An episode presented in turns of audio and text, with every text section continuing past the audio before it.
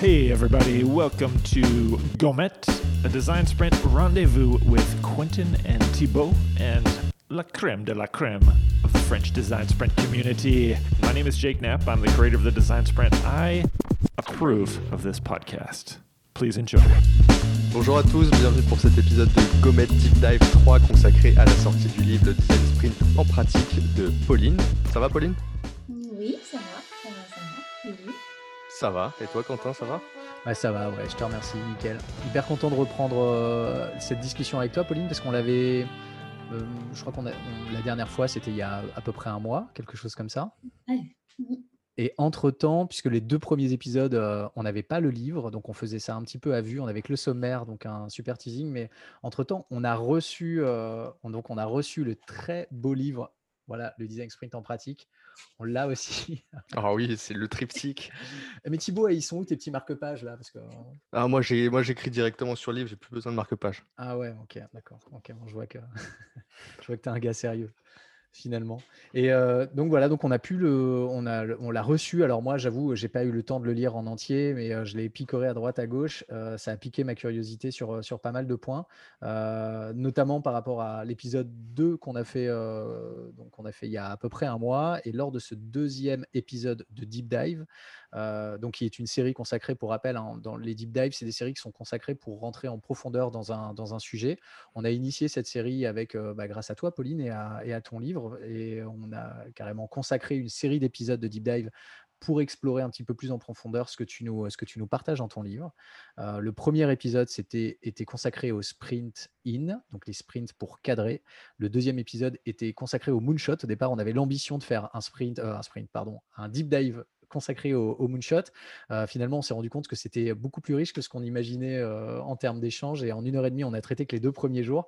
Euh, donc là, on a prévu de consacrer le deep dive numéro 3 aux trois derniers jours du moonshot. Et on va voir où ça va nous mener, comme d'habitude. Carrément. Euh, voilà, peut-être on peut faire un petit point euh, d'actu, Pauline, parce qu'entre-temps, voilà, le livre est sorti le 15 novembre, Ouais. c'est ça. Et Ouais, alors, c'est un carton? Bah écoute, euh, oui, on dirait que euh, je sais pas qui le lit, mais apparemment, oui, euh, ça se lit. C'est-à-dire que c'est, je me suis dit, ah, mais c'est hyper niche et tout. Comme... Heureusement que la pochette est belle parce que. Parce qu'en plus, là, c'est quand même très, très noir et blanc, quoi. Enfin, tu vois, c'est pas ultra sexy, quoi. Mais euh, en fait, oui, je vois qu'il y a des personnes qui me connaissent, euh, que j'ai remercié, donc qui m'ont qui m'ont m'ont contacté, qui m'ont dit ah j'ai cinq amis qui m'ont qui m'ont dit qu'ils le lisaient, mais ils savent pas que je te connais, et ils se connaissent pas entre eux et tout ça. Donc ça, je trouve que c'est chouette. Et puis après, il y a eu tous les euh, la Fnac Montparnasse qui a été euh, dévalisée aussi. Pourquoi la Fnac. Montparnasse? Euh, le même jour, il y a cinq livres qui sont, sort- qui sont partis, tu vois. Donc, je, je trouve que c'est marrant. Mais euh, voilà, après, sur Amazon aussi, j'ai quelques visions euh, de chiffres, mais j'ai pas de, nombre de, ventes. Et même l'éditeur ne, peut pas le dire. Donc, en fait, ça semble marcher, ça semble être lu. Donc là, pour vous dire, je vais, pour, euh, en avoir le cœur net, je vais, je vais organiser enfin, réorganiser un webinar sur le sujet. Et effectivement, pour, euh, voilà, pour faire un petit question-réponse euh, pour euh, toutes vos questions, parce que j'imagine que vous en avez plein. Mais là, déjà, je pense que vos, podcasts permettent aux gens de comprendre un petit peu mieux, parce qu'il y a toujours plein de choses à, rééclairer, à réexpliquer ou redéfinir. Et puis moi aussi, j'évolue aussi dans ma pratique, donc ça change quoi. Ça change, ça évolue, ça se précise quoi. D'ailleurs, la deuxième édition est prévue pour euh, dans. euh, on m'a fait ressortir une énorme erreur. Putain, je fais, oh putain, déjà, je me dis, donc là, toi, tu en as vu une, mais il y a tous les gens qui ne vont pas m'oser, qui ne vont pas oser me, le- me partager les erreurs qu'ils ont vues. Donc, euh, je crois que je vais devoir euh, passer. Il faut vite, faut que vite que vous achetiez le livre pour que je fasse une deuxième édition. Il faut remonter les. Bon, le Et- message est passé. Ça marche. Euh, alors, est-ce qu'on se, avant de se relancer, est-ce qu'on continue avec le, le dispatch, qui est un petit peu le, le oui. motto pour, euh, pour ce qui est le sprint? Est-ce que Pauline, tu peux venir sur les dernières lettres? On en est au A et au T. D'accord. Sauf que maintenant, on a un support visuel puisque c'est dans le livre. Yes. Et oui, magnifique. je lis hein, parce que je ne connais pas par cœur non plus. hein, qu'il est sorti, euh, je l'évacue dans ma mémoire. Alors oui, donc le A, mais c'est vachement important ce A-là parce que c'est euh, adaptable. Et oui, c'est quand même un peu le principe du sprint in, sprint out. Donc c'est vraiment l'idée que le processus de design s'adapte par essence à son contexte. Donc le format du design sprint étant lui-même issu d'expérimentation et d'adaptation des méthodes du design thinking, du Linux énormément, du design de service, du business design, peu importe que vous soyez du côté des métiers, du produit, du design ou du code, emparez-vous de ces méthodes. c'est vraiment le message suprême. voilà, donc en fait, c'est quoi? C'est que ça pose le cadre de discussion. En fait, pour moi, c'est ultra important. C'est, voilà, on, crée une discussion. Donc voilà, donc ajuster les méthodes selon. voilà, moi, je vous ai donné mon canevas, mais qui évolue aussi. Donc vraiment, allez-y. Et puis, euh, sentez-vous à l'aise en fait. Hein. donc, du coup, s'il y a quelque chose qui vous voilà, qui marche pas pour vous, qui n'est pas dans votre culture, bah, le faites pas et remplacez-le par autre chose. Voilà, donc en gros, c'est ça. Donc adapter. Et puis ensuite, euh, le T, alors ça, c'est aussi pour moi très important. Et c'est aussi, enfin, je, me dis souvent que c'est le la transmission. En fait, ça, c'est un, point. On n'est pas juste là pour faire, mais pour aussi euh, garder une marque, en fait, laisser une marque. Pour moi, c'est la courroie de transmission de la culture d'entreprise.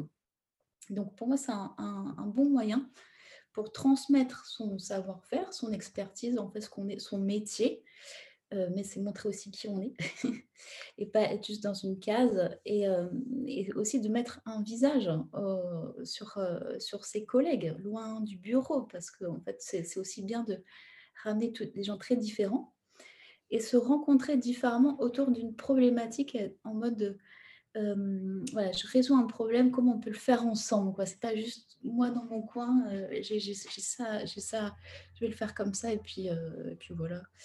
Donc, et puis c'est aussi l'idée que en fait vous allez faire un projet ensemble. Donc c'est vraiment l'idée de célébrer des victoires et des échecs, hein, parce qu'ils sont, ils sont importants. Mais c'est ça qui est bien. Voilà, régulièrement, parce que c'est l'idée qu'on le fasse en continu. Mais ça, c'est le prochain, c'est pour la prochaine fois. Le continu, c'est pour la prochaine fois. Voilà. Ok, bah, merci beaucoup. Alors, euh, pour reprendre et refaire un petit sommaire de, ce qui s'est dit euh, la dernière fois. Donc, le moonshot, c'est euh, un sprint en cinq jours. Donc, quand on pense à sprint en cinq jours, naturellement, c'est ce qu'on s'était dit la dernière fois quand on a débriefé l'épisode 2, on pense au sprint initial de, de, Jack Knapp qui se passe en cinq jours. Sauf que quand on regarde un petit peu plus dans le détail sur ce que tu nous proposes sur le design sprint en cinq jours ici, il y a quand même des petites slash grosse différence à certains endroits. On a mmh. nous-mêmes été surpris, hein. on s'attendait quand on voit jour 1 comprendre la problématique, là on se dit ok on est en terrain connu, on, sait ce qu'a fait Jack, on va, on va retrouver un petit peu nos repères. Et jour 2 c'est trouver des solutions, donc là pareil, hein, le, chapeau du, jour, le titre chapeau du jour c'est exactement le même que sur la méthodologie de, mmh. de, Jack, sauf qu'on s'est bien rendu compte et on invite nos, auditeurs à aller écouter l'épisode 2 pour, de Deep Dive pour, pour se rendre compte par eux-mêmes, mais que tu as une approche qui est quand même très différente, même si on sont les, globalement les mêmes articulations, les phases de, divergence et de convergence sont quand même relativement les mêmes. Néanmoins, tu amènes quand même pas mal de subtilité à pas mal d'endroits. Il y a pas mal de choses que tu rends possibles qui ne sont pas dans le framework initial. Euh, on en a parlé, hein, tu euh, amènes une complexité supplémentaire avec des outils supplémentaires, avec euh, des subtilités supplémentaires dans, le, dans le, design sprint qui, qui amènent à être d'autant plus, d'autant plus d'autant plus subtil, mais surtout faire plus attention en fait dans la façon dont on va, dont on va, dont on va animer les sprints pour arriver, à, arriver au résultat escompté. Et donc voilà, il y, a une gestion de cette, cette, nouvelle complexité, il y a tout un tas d'outils que tu amènes, tout un tas de micro-articulations très nouvelles que tu amènes, et ça, c'est ce qui fait aussi la richesse de ton approche, donc c'était hyper intéressant. Et le jour 1, le jour 2, comme je le disais, sont des jours qu'on connaît, comprendre la problématique, trouver des solutions. A priori, on connaissait, mais on s'est rendu compte que tu nous as, que tu nous as révélé pas mal de choses très nouvelles. Le jour 3, c'est le jour, et donc on va commencer par celui-là, c'est le jour 3, c'est le jour où on prototype la solution. Alors c'est là où on commence là à avoir vraiment des divergences avec le framework de Jack Knapp, puisque sur le framework de Jack Knapp, le jour 3, c'est pas le jour où on prototype la solution, c'est le jour où on va décider de quel est effectivement le concept qu'on va, qu'on va vouloir prototyper, et on va concevoir l'après-midi le storyboarding. Ça, on ne va pas le répéter ici, mais encore une fois, ça, ce sont des choses qu'on va réussir à faire le jour 2 dans ton framework. Mmh là, le jour 3, on va prototyper la solution. Et du coup, on commence le matin avec le fait d'avoir une vision claire du prototype à concevoir. Mmh ça, hein. Je mmh suis en train de lire effectivement aussi dans le livre donc ce les éléments de langage que tu proposes, d'organiser la production du prototype, de réaliser le prototype, donc tout ça sur une matinée. Et puis l'après-midi, euh, bah, de continuer à réaliser le prototype et d'harmoniser l'expérience globale. Donc peut-être qu'on peut faire comme la dernière fois, c'est-à-dire euh, commencer par euh, que, tu puisses nous décrire un peu une journée type du, jour de prototypage de la solution. Oui. donc je vais, je vais compléter ce que tu dis pour alors pour, pourquoi avoir réduit énormément les, ces, ces 3, 4, 5 jours. C'est vraiment l'idée qu'en fait, là, nous, on travaille beaucoup pour des grosses organisations, donc il faut intégrer des métiers, des, gens vraiment différents, pas que des designers. Et donc, euh, c'est pour ça que, en fait, moi, je veux qu'ils soient là le maximum. Et donc, les deux premiers jours, c'est pour moi quand même le minimum. Hein. Donc, c'est-à-dire qu'on doit décider, concevoir euh, assez vite. Et après, pour avoir une journée complète de prototypage, euh, après, c'est aussi que j'utilise pas, enfin, j'utilise pas le sprint pour, euh, enfin, si en même temps, mais oui, on a beaucoup plus de monde aussi dans nos sprints, donc en fait, on, peut quand même définir un prototype de manière très ambitieuse, mais parce qu'on a plein d'équipes. Donc c'est pour ça que on peut réduire la, première phase. Donc c'est pour ça que c'est tout ce qui est les sprints de cadrage, c'est les sprints in, finalement, qui s'arrêtent le deuxième jour si, on reprend le framework euh. Et donc la cinquième journée, c'est le sprint planning qui peut être aussi sorti, c'est le sprint out. Donc pourquoi aussi j'ai fait comme ça C'est que, je travaillais beaucoup, quand je travaillais chez Adobe, je travaillais avec des développeurs qui étaient euh, en Inde, au Canada et aux États-Unis. Donc du coup, pour moi, c'est quand j'allais les voir et je faisais des sprints, donc mes, sprints à moi, hein, qui étaient un petit peu différents, qui étaient encore différents de ceux-là. Euh, il fallait qu'on puisse euh, prioriser super vite et qu'on puisse travailler ensemble, euh, enfin prioriser voilà, le cinquième jour. Et donc du coup, la phase de prototypage, elle devait être aussi assez courte. Enfin, tout doit être court, mais bon, ok, ça on est d'accord. voilà. Donc après, ce que j'ai remarqué, c'est que le prototypage, en fait, il faut, enfin, si, si, les métiers peuvent rester en fait pendant le sprint, c'est important qu'ils puissent s'emparer des méthodes pour qu'ils puissent participer. Parce que du coup, moi, vraiment, j'ai pour ça, j'ai une vision un petit peu euh, euh, pas productiviste, mais c'est-à-dire qu'il faut que tout le monde puisse mettre la main à la pâte. Quoi. Donc, c'est-à-dire qu'il euh, y, a plein de choses qu'on peut faire sur papier. Et donc ça, du coup, tout, le monde peut le faire.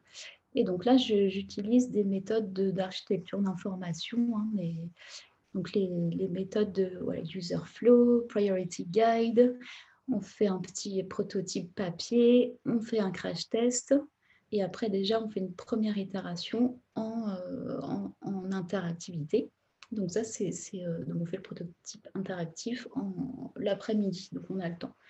Donc en fait c'est la première matinée qui est un petit peu séquencée, qui est un peu euh, qui est très guidé, toujours. En fait, c'est pour euh, ce qui, ce qui m'embêtait dans le, les sprints, euh, enfin, la journée prototype de Jack Knapp, c'est que c'est ouais, pas guidé. Donc, c'est-à-dire que ça partait un peu en live et même pour le sprint master, c'est un peu compliqué. Enfin, si vous n'êtes pas UX vous-même, bah, en fait, c'est difficile de guider les groupes et de les aider. Il n'y a pas forcément de designer aussi hein, dans, les, dans les groupes. Euh, c'est mieux, hein, toujours, hein, mais il n'y en a pas forcément. Donc, du coup, vous allez faire un proto où vous savez qu'il y a plein de problèmes d'ergonomie et vous ne pouvez pas être derrière tous les groupes. Donc, il faut quand même les aider quoi, à arriver à un espèce de, voilà, de prototype qui, qui fasse sens. quoi. C'est vrai que quand on regarde le, ça, quand on lit le livre et qu'on l'applique pour la première fois, il y a vraiment cette sensation d'être un peu euh, laissé tout seul à partir du storyboard jusqu'à la réalisation du prototype où en effet, euh, il donne pas trop de guides. Et en plus, c'est vrai que lui, il va plutôt dans le sens de dire euh, n'importe qui peut faire un prototype. euh, Vous prenez un bout de Keynote, PowerPoint et vous faites ce que vous voulez et puis ça va fonctionner. Et c'est vrai que quand on vient avec un bagage UX un peu avant et qu'on lit ça, on est un peu, un peu surpris. Et c'est vrai que même dans les premiers sprints, je pense qu'on a tendance à revenir à ces réflexes-là et à en faire beaucoup. Et du coup, peut-être réinjecter même toutes les activités que toi, tu as prévues initialement.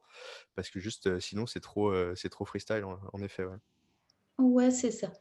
Bon, disons, mais ça, c'est une question de public, hein, je pense. euh, voilà. Euh, après, euh, voilà, en, gros, c'est ça. C'est-à-dire que, je sais plus ce que je voulais dire, mais bon, en tout cas, c'est oui. Moi, je peux rebondir si tu veux, parce que je, sais que j'ai, pour préparer, préparer, c'est un bien grand mot, mais quand même, j'ai quand même regardé un peu plus attentivement avant de, pour que ce soit frais dans ma tête, les fiches que tu euh, as réalisées euh, donc, euh, Oui. dans, dans le livre. Voilà, les différentes fiches. Là, on le voit, on le voit Très bien montré. Ici, Ouais, je sais pas, c'est Et- un enfer. Bref, il y a des petites fiches à l'intérieur du livre qui décrivent en fait les différentes euh, étapes du sprint, euh, du sprint Moonshot. Il y en a 25. Euh, si je ne me trompe pas. Et à partir de la fiche numéro 14, donc tu parles, je- pourquoi je parle de la fiche numéro 14 Parce que c'est la fiche Design Studio. C'est celle qui arrive juste après la proposition de valeur. La proposition de valeur donc, a été définie a priori le jour d'avant. Et sur le Design Studio, ensuite on a le storyboard, ensuite on a le wireflow, on a le priority guide dont tu as parlé, puis on a le prototype animé. Et Mm. je rejoins, je rebondis sur ce que disait, euh, sur ce que disait euh, Thibaut à l'instant, c'est-à-dire que en fait, on voit que tu, comme tu structures quand même l'activité du prototypage à- en, en retournant sur des, des- des ateliers, des exercices euh, assez basiques, effectivement, pour sécuriser toute la, toute la Mm. partie prototypage. Là où euh, Jack Knapp, il nous laisse un petit peu nous débrouiller entre le moment où on a choisi un concept euh, rapidement euh, réalisé et souvent qui manque énormément de détails hein, finalement, parce que à la fin du jour 2, quand chacun a, a pondu un concept euh, dans la méthodologie de, de Jack Knapp, quand on se retrouve avec ce concept qui a été choisi euh, à devoir faire un storyboard directement depuis ce concept. Alors le storyboard, en plus, dans la méthodologie de Jack Knapp, quand je regarde ce que, tu, ce que toi tu, tu écris, c'est l'équivalent c'est l'équivalent du, du wireflow, en fait. Parce que Mhm. dans, chez Jack Knapp, tu, tu, ton storyboard, c'est pas un- c'est- il est moins utilisé comme un outil de design de service quand tu fais du, du prototypage de, de produits ou de services digitaux. Il est plus utilisé comme étant justement du, du, du wireframing en fait, euh, avec euh, bah, un stylo. On commence à dessiner les écrans intermédiaires qui manqueraient. On commence à préciser davantage les écrans qui ont été, euh, qui ont été réalisés dans, dans le- dans- qui ont commencé à être réalisés dans le concept. Et on commence à les détailler. Et souvent, au moment du storyboarding, quand on commence à détailler ces écrans-là, on rentre dans la complexité du concept. Et là, il y a un premier crash test qui est souvent un crash test de la cohérence métier, euh, et de la, cohérence UX, de la cohérence ergonomique du concept. Et souvent, on s'aperçoit que bah, y a plein de micro. On a choisi ce concept, mais il y a plein de mécanismes euh, UX, il y a plein de- d'aspects fonctionnels qu'il faut encore craquer. Et euh, on rouvre un petit peu la boîte de Pandore à ce moment-là. Quoi. C'est- un moment qui peut être assez chaotique. Et c'est le moment où tu- généralement tu dis c'est bon, c'est bon, dans deux heures j'ai terminé. Petite mention à, à Romain. Et puis finalement la boîte de Pandore tu la, tu la fermes et tu l'ouvres euh, trois fois d'affilée. Et puis, euh, puis tu, te, tu, te fais, tu te fais un peu avoir. Et, euh, et c'est vrai qu'être guidé là-dedans, ça fait, ça fait du bien, je pense. Plutôt que de Et- se laisser Et ce qui est assez surprenant dans ce que tu euh, proposes, Pauline, c'est le fait d'avoir des itérations sur les tests. C'est-à-dire, tu n'attends pas d'avoir de faire les tests enfin d'avoir un prototype euh, interactif euh, relativement fini à la fin du jour 4 et puis de faire les tests utilisateurs. Tu proposes déjà des itérations, déjà des crash tests en interne Oui. euh, sur, sur la base d'un prototype papier, ce qui est quand même hyper nouveau. Là, pour le coup, on l'a pas du tout dans le framework initial de, de Jack Knapp. Comment tu arrives à séquencer en une journée toutes ces activités? Ouais, alors ce que ce qui m'aide beaucoup, c'est effectivement la partie donc proposition de valeur storyboard, donc le deuxième jour. Le storyboard, on- en fait, là, on leur donne un peu de hauteur. Enfin, ça leur permet, ça permet aux participants de trouver la hauteur et de, voir dans l'usage du service qu'ils sont en train d'imaginer dans la vie d'une personne. Donc, c'est encore, on est encore dans une petite histoire, quoi. C'est pas très précis, mais c'est sympa. Ça donne envie de, s'attacher à, à cette histoire-là. Et après, donc le user flow, ça commence à devenir un petit peu technique. Là, on rentre dans la page. Euh, alors, je parle de page aussi, c'est un petit détail. Ce- Ce que je voulais dire aussi par là, c'est qu'on est, on est euh, dans un sprint, on ne fait pas forcément euh, des applications, on ne fait pas forcément euh, du, du, digital. Quoi. Donc, du coup, c'est aussi penser à ça. Quoi. Parce qu'il y a peut-être un groupe qui fera un objet et un autre euh, le service, l'application, par exemple. Donc, ça, c'est aussi cette idée-là que les groupes doivent se communiquer entre eux la, petite histoire. C'est important. Donc, le user flow, le wire flow, bon, il y a tellement de termes c'est vraiment l'idée. Là, là, vous allez poser des, des petites étapes, euh, même sur un post-it. Voilà, tac, euh, petites étapes, ça fait quoi, etc. Et là, en fait, ça nous permet, ça permet à chacun, et, donc nous, les facilitateurs, là, on est derrière eux, pour bien leur dire, mais qu'est-ce que vous voulez tester là? Quels sont les écrans principaux que vous allez mettre en, ou les phases? Que vous allez mettre en, que vous allez prototyper demain Et on leur demande déjà à le fin jour 2 de se projeter dans les tests, de dire attendez les gars, oubliez pas là. Donc là, on a vu le storyboard, on a vu l'histoire. C'est là-dedans que vous allez projeter les gens dans, deux jours. Donc, quelles sont déjà les hypothèses que vous allez tester? Donc, euh, déjà, au moins de, se dire ouais, quels sont les écrans principaux. Et puis, bon, on ne voit pas trop dans le détail encore euh, ce qui se passe. On voit les liens entre les pages. Et après, à la fin, à la fin de euh, ce user flow, voilà, il pose, enfin, il sélectionne, il priorise tout ce qu'ils veulent prototyper. Donc là, c'est fin de journée, euh, fin de journée 2, on peut passer à la journée 3. Avant de passer à la journée 3, on parlait la dernière fois, effectivement, tu parlais du storyboarding en disant le storyboarding dans ton, dans ton framework, c'est pas le même que celui de, Jack Knapp, là on vient de l'évoquer. Euh, c'est plutôt quelle est l'histoire, dans quel contexte en fait global euh, s'inscrit le service, le produit, peu importe, qui va être prototypé. Donc on le remet dans son contexte avec un avant, un pendant, un après si j'ai mmh bien compris. Mmh. Et d'après ce que tu dis là, si je comprends bien aussi, c'est ce, cet artefact-là qui va permettre d'aligner quand tu travailles avec un groupe étendu, mmh. qui va, que tu vas sous-diviser en plusieurs groupes qui vont prototyper chacun une partie de la solution, d'après ce que j'ai compris. C'est sur cette base-là que tu vas diviser les tâches, c'est ça? Chacun va se partager une partie du storyboard, par exemple. Comment, comment ça va se passer? Ouais, c'est vrai. Donc là, ils le font. Alors, ça, maintenant, je le fais un peu différemment. En fait, je, les mets en groupe le, en fin de journée, la première journée, où, euh, chacun va définir son challenge, mais euh, donc après les interviews, etc., Et après, donc, ils vont travailler sur oui, des approches, des problématiques différentes, ou pas forcément. Ça, ça dépend du, décideur. Enfin, ça, je, crois que j'ai dû déjà le dire avant. je ne sais plus trop ce que j'ai dit, ça fait longtemps, mais mais c'est-à-dire que le décideur va soit choisir de traiter une problématique et plusieurs, euh, mmh. plusieurs approches, ou, alors par exemple, le dernier qu'on avait fait avec SNCF, c'était intéressant, c'était sur les télétravailleurs professionnels. Donc là, c'était l'idée. en fait, il y a un groupe qui, a travaillé plus sur l'offre, il y a un groupe qui a travaillé plutôt sur l'aspect expérientiel de projection euh, d'un budget, enfin de quelle ville je pourrais, où, est-ce que je pourrais habiter pour revenir travailler sans que ça me coûte trop cher, etc. Et puis il y a un autre qui, était plus en mode, euh, euh, voilà, on va gagner des points, on va, créer, euh, on va créer une communauté pour retrouver les gens qui sont sur place et puis commencer à créer du lien professionnel, lien social. Mais c'était la même problématique initiale. Donc, je trouve que c'était chouette parce que c'était vraiment trois aspects. Mais ça, ça dépend des, des, personnes qui sont dans le mmh. groupe. Donc, mmh. voilà, on peut se dire ça comme ça. Bon, il y a ça. Euh, voilà.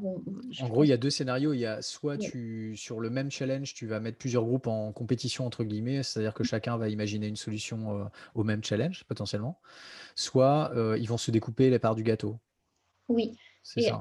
Et souvent, ce qu'on voit, donc quand le challenge est, quand le challenge est bien défini et que l'expérience client elle été aussi bien, elle est bien connue, enfin elle est bien euh, maîtrisé quoi, dans le voilà, dans, dans l'expérience du sprint, euh, on, voit finalement que les, les, personnes, enfin les groupes euh, sont très complémentaires. Et donc effectivement, on pourrait proposer tout un, tout un scénario global. Hein. Enfin, ça, ça, ça, ça complètement pas. Ok. Ça t'est déjà arrivé de faire des sprints du coup où, sur la même journée, certains vont euh, vont prototyper une expérience d'accueil, par exemple, sur vraiment du design de service très classique, une expérience d'accueil, par exemple. Un autre groupe va prototyper une expérience mobile et un autre groupe va prototyper l'expérience desktop, par exemple. C'est déjà arrivé ça ou si c'est pas déjà arrivé, est-ce que que c'est envisageable dans ton framework? Est-ce que ça fait sens de travailler comme ça? Si c'est un besoin, effectivement, pour le client, ouais, carrément. Euh, après, nous, on va être moins, on va peut-être moins euh, s'attarder au mobile desktop. C'est plutôt voilà, comment, comment ça va être utilisé, enfin, quel est l'usage. Enfin, comment, ouais, enfin, comment, c'est ça, c'est comment, quel est l'usage euh, qu'on a décelé la problématique et est-ce que pour répondre à cette problématique, à cette attente, est-ce que la personne a besoin plus d'être chez elle desktop, enfin, ou euh, à son travail ou mobile. En fait, le, après, c'est moins ça, mais on pourrait complètement, enfin, voilà, on fait moins la distinction. Par contre, évidemment, à chaque début de prototypage, on se dit, bon, bah quoi, on fait en mobile ou, ou desktop, et on se dit, bon, bah, mmh, des fois, on le définit un petit peu comme ça à l'arrache. Ça dépend. Euh, un peu comme, euh, comme dans, la, dans le livre de Jack Knapp, quand tu lis la phase de euh, prototypage, bon, tu as une petite zone d'inconnu. Euh, là, je me dis, si je me retrouve dans une situation où j'ai un gros groupe, je sais pas, quatre équipes de quatre personnes, mmh. et qu'on se retrouve dans un contexte où ils vont devoir se synchroniser les uns les autres pour faire une expérience un peu homogène, enfin en tout cas que ça se complète, je me dis que ça va être beaucoup plus compliqué à faciliter qu'au contraire, une situation où c'est des groupes qui sont un peu en compétition pour répondre à la même à la même question. Comment, comment tu proposes d'aborder les choses quand on, en fonction des niveaux de, qu'on peut avoir en facilitation? Est-ce qu'il y a une situation à éviter? Est-ce que dans tous les cas ça fonctionne? Enfin, Là, j'aurais un peu peur en fait de me retrouver dans la situation où je dois synchroniser 20 personnes pour un seul, une seule expérience. Ah oui, d'accord. Effectivement, ça, c'est un peu plus compliqué. Ouais. il faut, faut, avoir bien le, le regard partout. Il faut bien checker. Il faut rentrer vraiment dans les, proto de chacun. pour, pour, le coup, ça, je pense qu'il faut vraiment être UX pour euh, faire ça. Euh, parce que sinon, tu vois vois pas les liens, tu vois pas les ruptures d'expérience. Enfin, donc ça, c'est sûr. Après, c'est euh, non, je sais pas. Alors, c'est plus complexe, mais je trouve que c'est plus excitant pour tout le monde parce que du coup, on a vraiment l'impression de, construire un truc chacun à notre table. Hein, et, on, à un moment donné, on va tout rassembler. C'est hyper motivant. Et, le rassemblement se fait à la fin alors? Parce que c'est ce que je voulais te demander. Du coup, c'est-à-dire, est-ce que du coup, tu as un point à la fin de chaque livrable, ok, on resynchronise, mais non, en fait, c'est à la fin que tu synchronises tout. Donc, soit, soit, donc donc, soit effectivement, euh, bon, de toute manière, il faut toute la journée, il faut un peu checker ce qui se passe et tac, tac, tac, créer les points de. En général, c'est à moi de le faire. Ou sinon, il y a une personne dans le groupe qui s'en occupe si elle est moins occupée. Et je, lui demande de prendre en charge cette cohérence. Et effectivement, en fin de journée, euh, fin de la journée prototypage, euh, le troisième jour. Donc, effectivement, on, reprend tout. Et là, là je fais appel euh, à Mathias en général. Et Samuel aussi euh, fait ça. c'est qu'on reprend tout le proto et on, fait toute la finition. Quoi. On fait tout l'assemblage. mais pour ça, il faut préparer quand même un UI kit en amont pour que tout le monde travaille avec les, exactement les mêmes euh, composants. Euh, enfin, tu vois, donc il y, a toute une petite logistique euh, design. Ouais. Enfin, tu fais attention, du coup, j'imagine aussi que dans chaque groupe, il y ait un designer qui, qui, soit capable de s'approprier cette, ce qui tu ou alors ou pas nécessairement? Ça va, oui, oui, ça, ça va. Après, c'est vrai que là, pour le coup, il faudrait qu'on fasse, parce que là, maintenant, on est passé sur Figma, justement pour, pour résoudre ce mmh. genre de problème. Euh, et, du coup, là, effectivement, il faudrait qu'on fasse une micro-formation euh, que on ne fait pas. Euh, donc, en général, bon, c'est facile quand même à utiliser, mais c'est vrai que ça peut prendre un micro-temps compliqué. Donc, ça veut dire qu'au niveau de, enfin, vous, vous devez bien connaître les outils parce qu'évidemment, on va vous poser les questions où il y aura des petits bugs ou des machins faut pouvoir les libérer vite de ça. Ou, enfin, voilà, c'est ça qui, à la limite, euh, que j'ai pu voir un petit peu compliqué. Mais franchement, on n'a pas eu de problème. Enfin, c'est pas, c'est pas euh, vraiment problématique. Ok, mais il y a quand même une, une task force en fait encadrante qui est, est quand même là et qui permet quand même de sécuriser l'ensemble de l'exercice. quoi. C'est-à-dire que dès qu'il y a une question, dès qu'il y a un doigt levé, il y a quelqu'un qui est capable d'aller répondre à cette question. Euh. On n'est pas dans un format où, ne faut pas s'imaginer, hein, je dis ça aussi pour les auditeurs, mais qu'on est dans un format où il y a encore une fois qu'un seul facilitateur. Dans un contexte, dans un format où il y a plusieurs groupes à faciliter en même temps, avec une contrainte de temps énorme et du coup des questions, des, des, des, des, euh, des points durs qu'il faut arriver à dénouer très rapidement, des, euh, des doutes euh, au sein des, au sein des, des équipes, j'imagine. Et du coup, il faut les accompagner, il faut les rassurer, il faut leur donner des pistes de solutions, ou en tout cas les aider à réfléchir pour arriver à trouver des, des solutions qui, qui, leur conviennent, dans lesquelles ils aient suffisamment confiance pour qu'ils puissent continuer l'exercice. Et tout ça, ça nécessite effectivement d'être plusieurs, c'est ce que tu disais. Donc il y a Mathias et Samuel qui viennent t'épauler. Oui, on et... au moins deux, deux facilitateurs. Ouais. Mm. ouais. ok.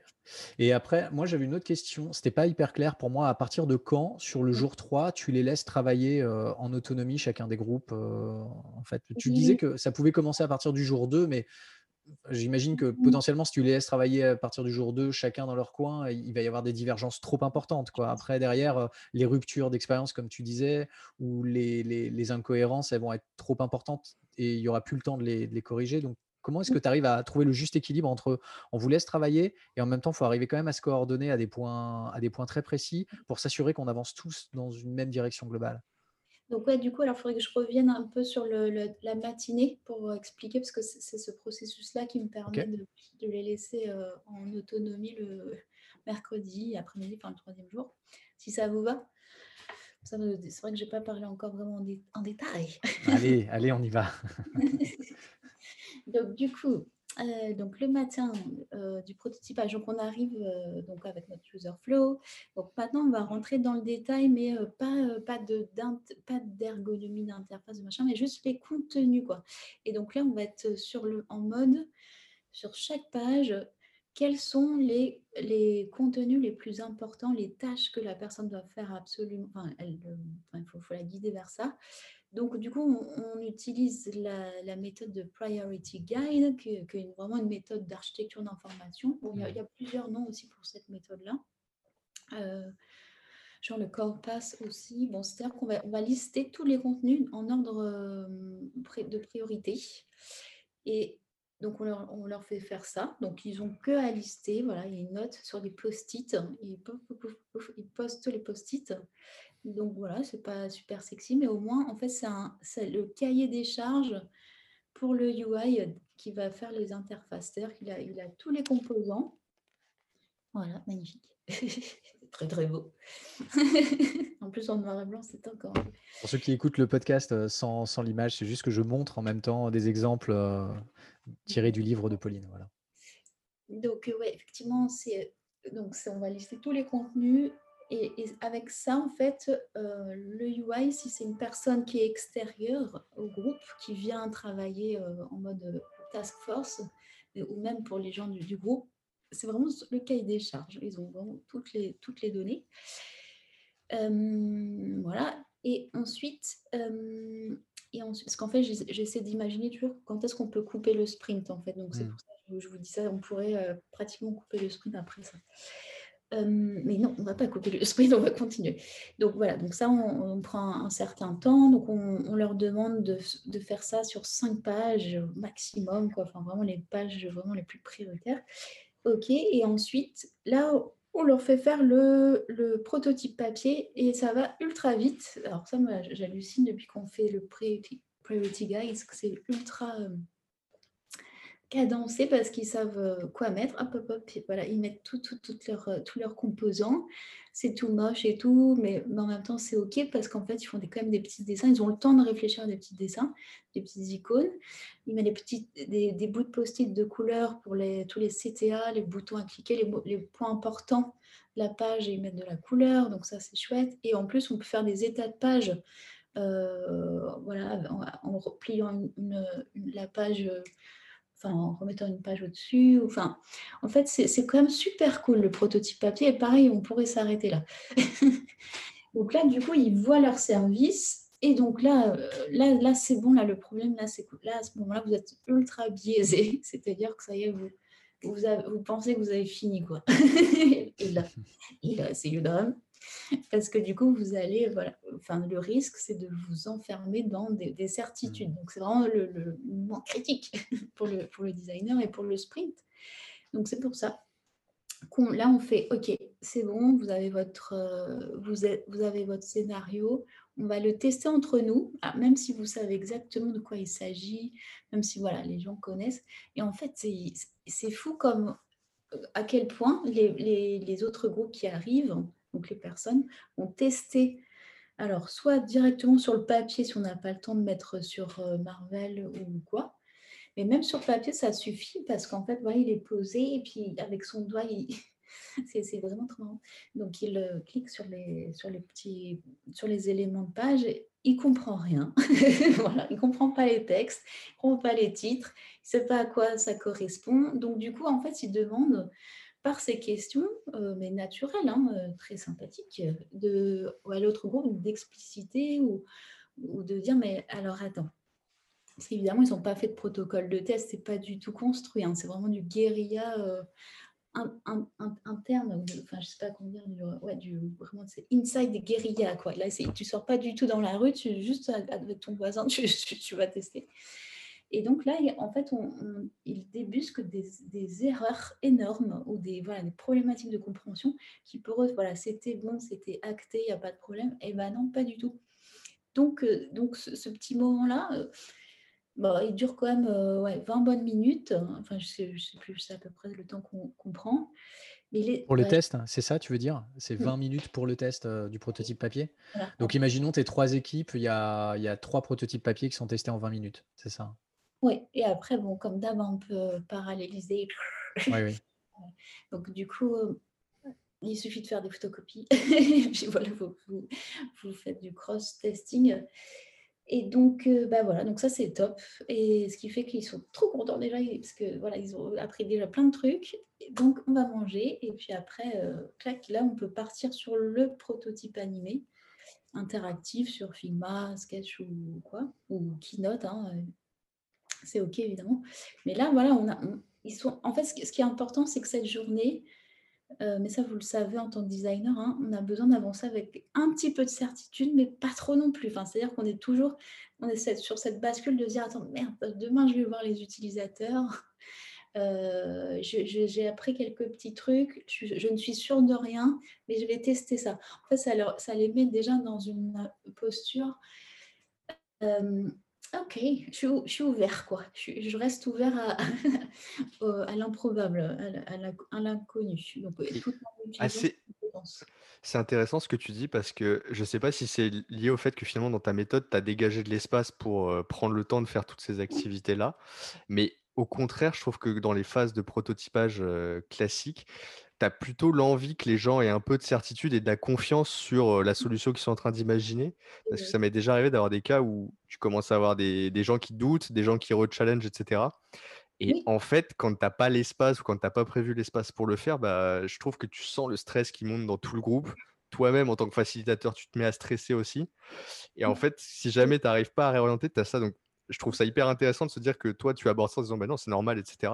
Et du coup, comment tu fais pour gérer ce problème de re-challenging Et j'imagine que plus tu as de personnes, plus ça peut avoir des effets forts. Oui, tout à fait. Alors ça, c'est clé, effectivement. Donc, c'est que là, c'est là où on, commence à être vraiment relou.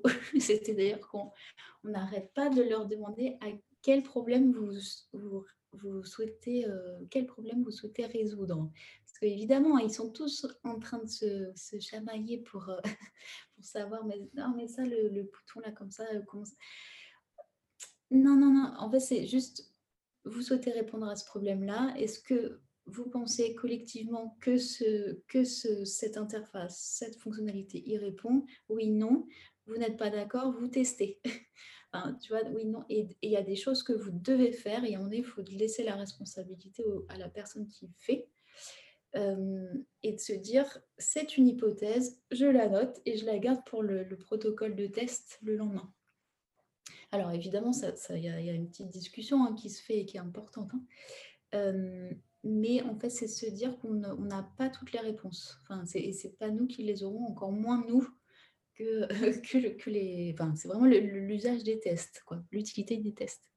Donc c'est ça, c'est à quel problème je vous résoudre et c'est de se dire, demandez, enfin vraiment dites à vos participants de lister toutes les hypothèses par, euh, par écran qu'ils souhaitent euh, aller tester le lendemain. là déjà, ça, ça fait, ça, calme énormément euh, les gens parce qu'ils se disent, ah oui, c'est vrai, euh, c'est pas, pas à nous de... Enfin, voilà, on ne sait pas en fait. Vous voyez ce que je veux dire? Ah ouais.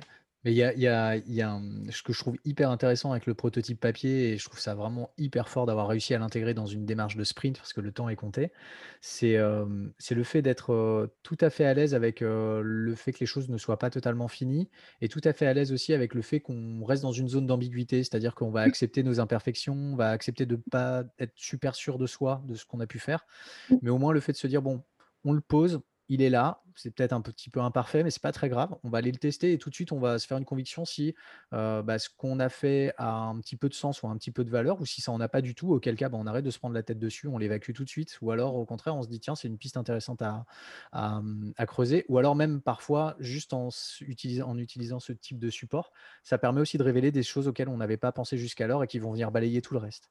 Et du coup, je- effectivement, c'est, euh, c'est là, on- enfin, ça peut être une façon, quand je, je t'entends parler, là, une façon, enfin, on peut se dire, tiens, c'est beaucoup plus de boulot, mais finalement, en faisant un petit effort supplémentaire de formalisation à ce stade, on va peut-être gagner beaucoup de temps, en fait, euh, Ouais. par, par la suite. Et en Oui. même temps, je te dis ça, quand je t'entends parler, je me dis, mais 20 minutes pour faire des tests sur du papier, c'est extrêmement court, le temps qu'ils qu'ils appréhendent, en fait, la, la solution, et puis qu'il y a un feedback sur cette solution d'arriver à comprendre ce feedback, d'arriver à le formaliser, d'en faire un enseignement. Et ça trouve, selon, oui. oui, Mais en- mais même une demi-heure, tu vois, si tu veux, je trouve ça. Je me dis, enfin, pour connaître un peu la facilitation euh, quand même de groupe, je me dis, tu as trois ou quatre groupes différents, de 5 à 6, voire 7 personnes différentes enfin, par groupe. Tu as trois prototypes papier qui sont testés en simultané avec des feedbacks à recueillir et tout. En une demi-heure, d'avoir euh, plié tout ça, je trouve ça assez fort. Je trouve ça vraiment, Oui, mais après, là, c'est pas, pas un vrai test au sens. euh, Enfin, c'est du guérilla, donc c'est-à-dire, c'est avec le temps qu'on a. Il n'y a pas de protocole, c'est vraiment, euh, voilà, la personne, elle, ouf, elle- on la projette dans une, une Ouais, c'est à chaud. Voilà, donc c'est pour ça que le storyboard est utile pour bien se rappeler, voilà, qu'est- qu'est-ce qu'on veut tester, dans quel euh, voilà, contexte tu es, tu es qui, tu t'appelles comment. Et je suis ton père. Voilà, c'est un peu. bah, et donc après, euh, hop, euh, la personne réagit vite. Et puis comme elle connaît aussi un peu la problématique, euh, ça lui éveille d'autres choses. Mais donc c'est tout ça, c'est un petit peu biaisé, mais, mais c'est ok parce que hum, voilà, ça, ça, ça permet de. En fait, tous les retours, enfin vraiment, moi, ce que, ce que je dis toujours aux gens, mais faites avec ce que vous avez. Et en- une demi-heure dans un sprint, on sait que c'est beaucoup. Et euh, donc là, du coup, peut-être juste, par exemple, tester euh, que les pages vraiment clés, quoi. Parce que s'ils sont Hmm. mis à faire 10 pages, bon, bah non. Vous faites ju- juste vraiment qu'est-ce qui ré- répond à la proposition de valeur? Et ça va les aider aussi à se dire, bah ouais, c'est vrai, on n'a pas besoin de tester tout ça pour tester notre concept ou voilà, la valeur de- du service. Il ne faut pas oublier que le sprint, il aide à- les équipes à concevoir après, mais ce n'est pas vraiment une- un, un moment de production, quoi. Enfin, Là, on, on teste des, ouais, des idées, des concepts, oui, effectivement, des pages, la désirabilité des, de- d'une expérience et tout ça, mais euh, attendez, on n'a qu'une journée, quoi. Donc, euh, c'est déjà énorme. Mais c'est une super façon en plus d'éduquer. euh, Excuse-moi Thibaut, juste oui. pour euh, avant ta confession, parce que Bah ouais, parce que quand même, il y avait un petit, il y avait plus d'émotion dans mon intro, mais vas-y, vas-y.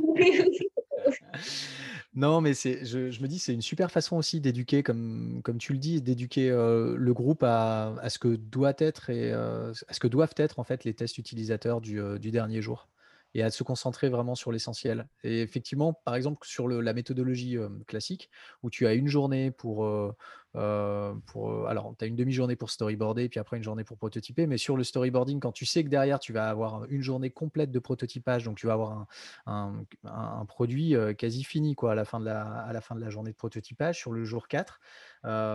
Quand tu n'as pas vécu encore les tests, en fait, il y a, évidemment, il y a toujours des tentations du groupe d'arriver à rajouter de la complexité, à rajouter des choses qui ne sont pas essentielles ou pas vraiment nécessaires pour aller tester des, euh, les hypothèses de conception qui sont, qui sont clés et dont on a, qu'on a besoin de tester. Mais forcément, les gens continuent de réfléchir, ils continuent de, d'améliorer leur, euh, leur, enfin de, de, de perfectionner leur pensée, donc d'améliorer euh, le, le, le, le fonctionnement, de penser à plein de micro-fonctionnalités qui auraient plus ou moins de valeur ajoutée, mais, mais qui ne sont pas au cœur du sujet. Et euh, toi, en tant que facilitateur, as, toujours, as toujours besoin un peu de recadrer tout le monde, de dire bah ça en fait, parce qu'en fait tu es en train de, de, ménager le travail du, designer le lendemain, quoi, lui dire non mais il faut pas tout accepter parce que sinon tu vas finir à 4 heures du matin. Euh... C'est les designers, hein. franchement j'ai plus de problèmes avec les designers parce que le problème c'est la journée, quoi, c'est tellement du luxe c'est qu'on dit mais ouais je vais avoir le temps de finir de faire un beau truc et tout. Alors oui en plus à chaque fois c'est hyper bien quoi. C'est juste mmh. qu'il faut, faut, que ce soit bien au bon endroit quoi. Pas se faire chier avec mmh. le, le, petit slider est-ce qu'on mmh. fait ça ou quoi. Non c'est un slider c'est tout. Voilà. Mais c'est pas enfin là, là c'est pas c'est pas le boulot du sprint c'est après. Ouais tout à fait alors ma confession, si je peux me permettre, c'était en fait, quand j'ai lu ça, j'ai eu un frisson en me disant: «Mais c'est une évidence, c'est une évidence qu'il faut pas, perdre de temps à designer des pages qui sont déjà toutes faites». Et je me suis dit: «C'est pas possible» et rappelle-toi de tes sprints, tu l'as forcément dit, c'est, un automatisme et en fait non. c'est vrai que j'ai j'ai pas le réflexe de dire ça aux participants, je pense, de leur dire: «Mais concentrez-vous uniquement sur ce que va prototyper, ça sert à rien de faire le login ou des trucs comme ça». Ah et ça m'a fait penser au hack que tu avais sur la map de Steph. Enfin, en fait, c'était une évidence quand il l'a dit qu'il fallait le faire comme ça. Et là, je me suis dit, mais c'est pareil, en fait, c'est déjà, ça te raccourcit, ça t'enlève une quantité de bruit incroyable, je pense, juste de dire cette phrase. Donc, je me la suis soulignée quatre fois et c'est sûr que je vais la redire. Et je sais que jusque-là, je ne le disais pas. Et pourtant, ça me paraît être une évidence. Et je suis sûr que ça fait gagner énormément de temps à tout le, à tout le groupe dans le cadre d'un sprint. Donc, ah merci, Pauline. Merci. Franchement, il faut être intraitable. Hein. Euh, l'utilité du sprint, c'est de vérifier des hypothèses, répondre à, des questions, à des challenges. Mais euh, pas le. Mais voilà, avec un bon UI kit, on a toujours fait des trucs hyper jolis, quoi. Enfin, et même encore. Euh, donc là, j'ai une divergence sur avec, avec Jules, parce que Jules, pour lui, c'est vraiment le. faire le wireframe, c'est ça qu'on teste, un, un, truc moche, en gros. Euh, moi, j'aime bien tester un truc un peu sympa parce qu'en fait, on, y est. Quoi.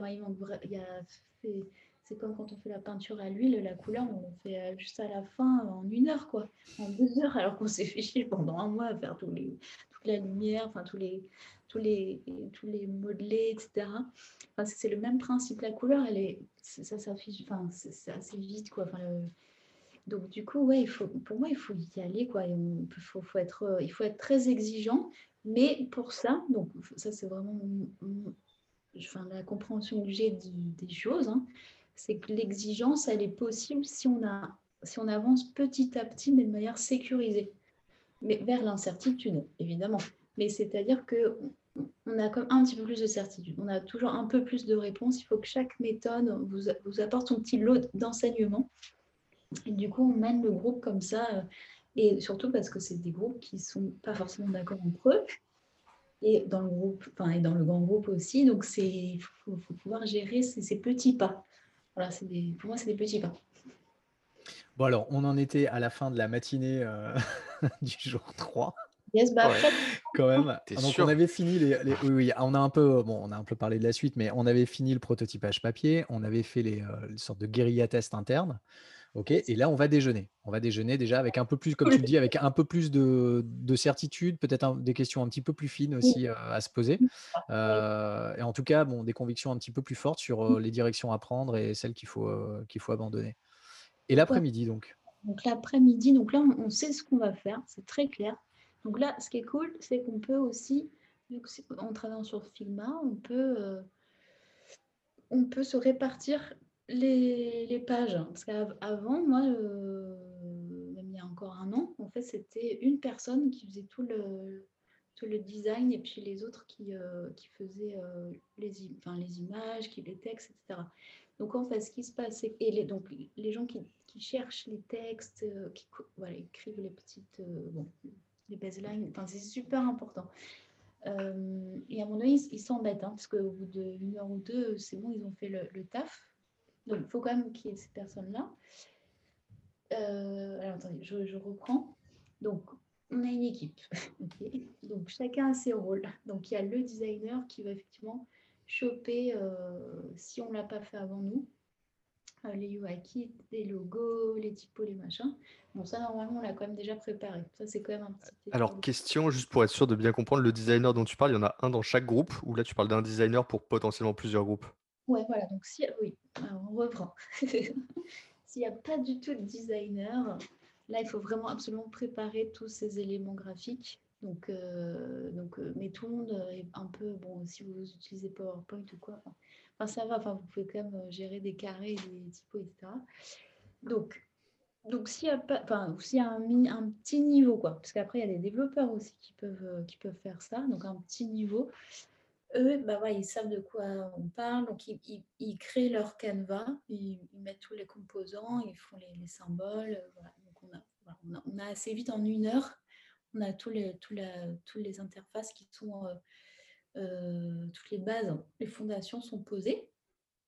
Donc, à côté d'eux, ils ont tout le Priority Guide, évidemment tout le, storyboard papier, prototype papier, et ce qui fait que bah voilà, ils commencent à poser les éléments, ils savent qu'ils ont besoin d'un composant bouton, un composant slider, un composant carte, un composant chart.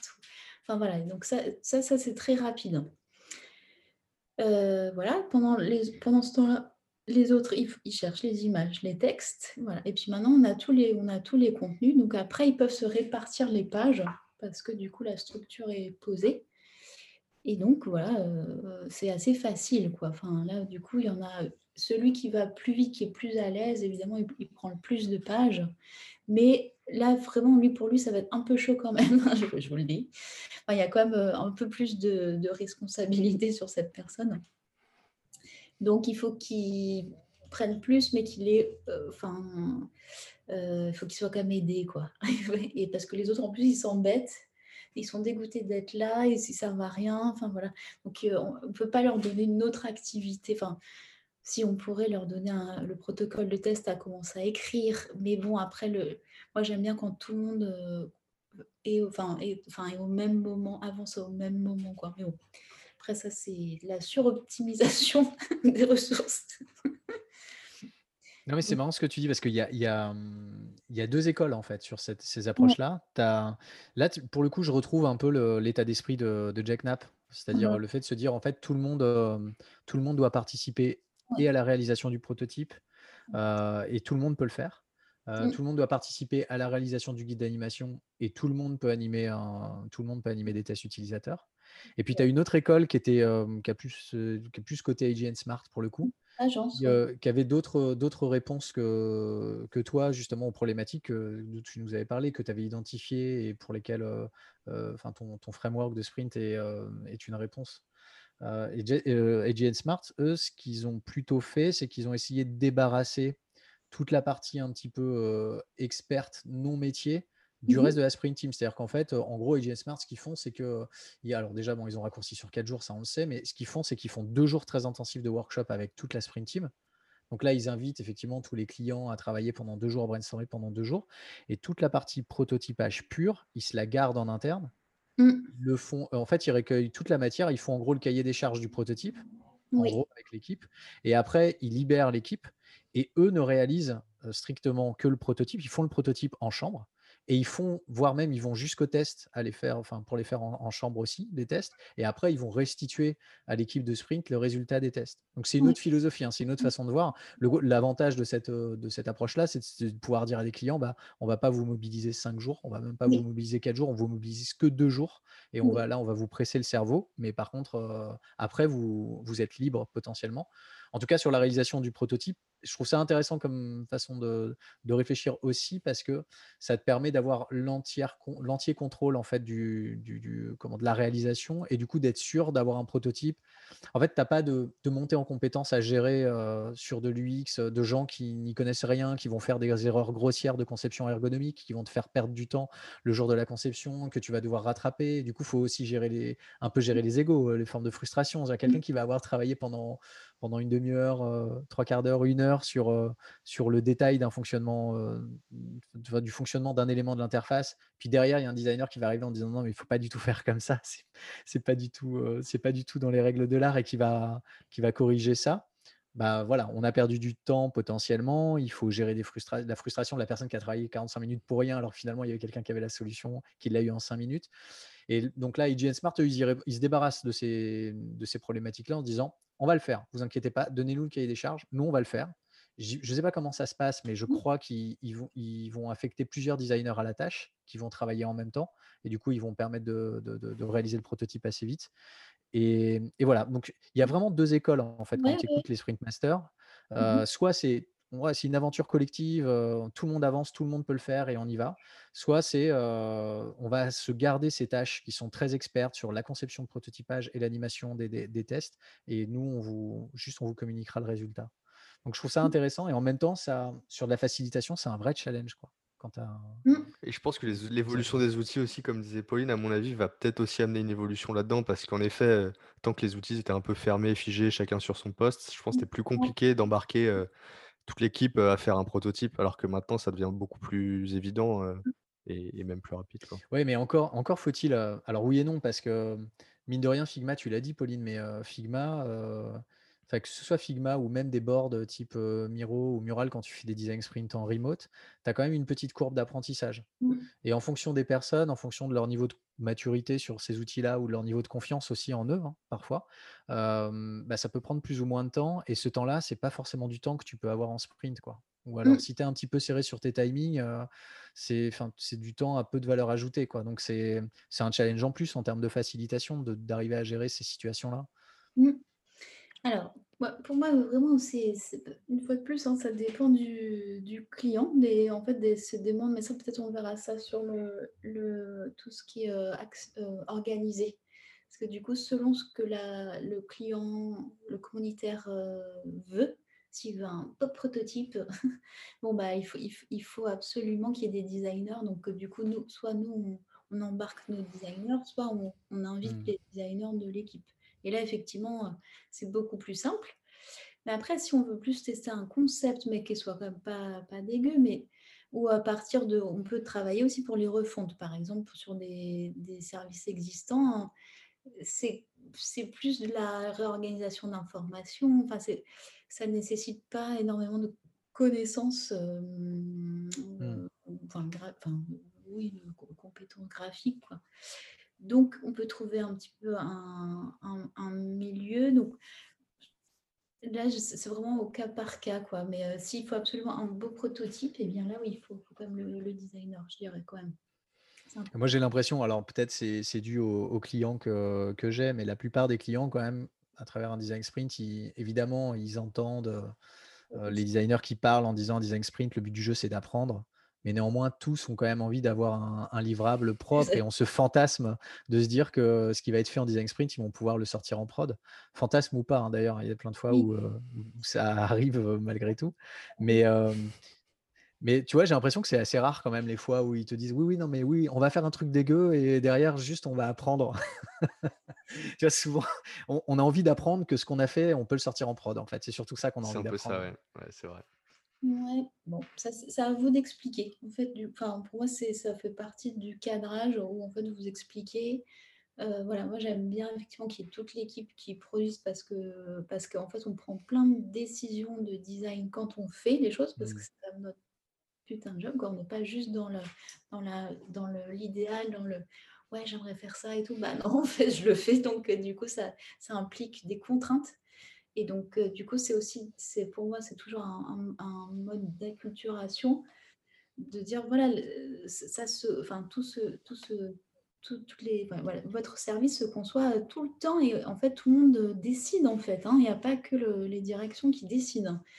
C'est des choix. Donc, du coup, vous avez beaucoup plus de chances, comme tu disais, de contrôler le résultat, se dire voilà, on fait un truc ensemble et on s'engage dans cette solution, on décide ensemble et quand on va écouter les retours des utilisateurs par la suite, eh bien on saura, on saura d'où on vient et on saura encore mieux euh, changer les dir- enfin, la direction et puis euh, euh, se dire bah, ça oui c'était voilà, on, on prendra des décisions plus, plus facilement. Voilà. Mais Après, voilà, tout le monde n'a pas cette, cette disponibilité-là Mm. et, et je, le- je l'entends bien. Donc, du coup, je comprends qu'AJ Smart, en plus en tant qu'agence, sorte cette partie-là. C'est c'est juste que, voilà, pour moi, même, après, c'est ouais, une conception des choses. ouais, le- Mm, le- mm. c'est Oui, bien sûr. Non, mais je ne les mettais pas en compétition. hein, C'est juste euh, de voir justement, et c'est l'intérêt euh, de la chose, de voir les, euh, comment on peut prendre les choses et dans quel contexte et on doit, on peut prendre les choses de façon différente. Mais Donc c'est intéressant de voir, ça. Alors, je me permets de, revenir sur le timing de ces activités. Hein, J'ai passé pour le froussard de la bande. C'est vrai que quand je les ai vus, je me suis dit, ça, c'est rapide. C'est-à-dire qu'il y a itération sur le prototype interactif. Donc, on revient du, déjeuner. Ça se fait en deux heures. Ouais. Et la démo après, par contre, 60 minutes. Est-ce que tu peux nous détailler un peu les timings? C'est vrai que concrètement, quand on part avec la référence d'un sprint classique, on se dit que le prototypage, c'est toute une journée. De le raccourcir finalement, le prototype interactif à deux heures, c'est vraiment que tu as bien déroulé derrière et que tu es carré carré quand tu arrives sur la, mise en place. C'est bien que tu précises ça parce qu'effectivement, c'est pas. Pas exactement ça, c'est-à-dire qu'en fait, pour nous, les facilitateurs, ça prend une heure. En fait, c'est euh, en général, effectivement, euh, on le fait, euh, on mobilise pas toutes les équipes sur la démo et, effectivement ça peut durer, enfin ça dure de moins en moins longtemps nos démos finalement parce qu'on est beaucoup plus derrière eux tout le temps. les laisse moins autonomie donc ce qui fait que c'est plutôt 20 minutes hein, la démo et les autres groupes jettent un œil s'ils veulent mais ils finissent quand même leur truc parce que c'est quand même un petit peu c'est un peu court donc oui, en fait, ils ont trois heures. Ils ont carrément. Euh, enfin, c'est pas beaucoup, hein, mais ils ont trois heures, mais ils y arrivent. Hein, c'est ça qui est fou. et donc, nous, voilà, on, va checker bah, le, le, wording, tu vois, les détails de navigation, enfin, les, ouais, en fait, tous les, les, connexions entre les pages. voilà, on va leur dire ce qu'il faut qu'il faudrait qu'ils retravaillent le lendemain. D'accord. C'est ça. C'est vrai qu'en général, euh, on n'a pas vraiment le temps de faire une démo euh, complète. Et alors, tu parlais, euh, tu parlais aussi du, dans ton livre, je crois, tu donnes des rôles par groupe. Oui, C'est oui, ça, tu as le, le, compte, le responsable qualité, les UX writers, les documentalistes, je sais pas s'il y en a d'autres.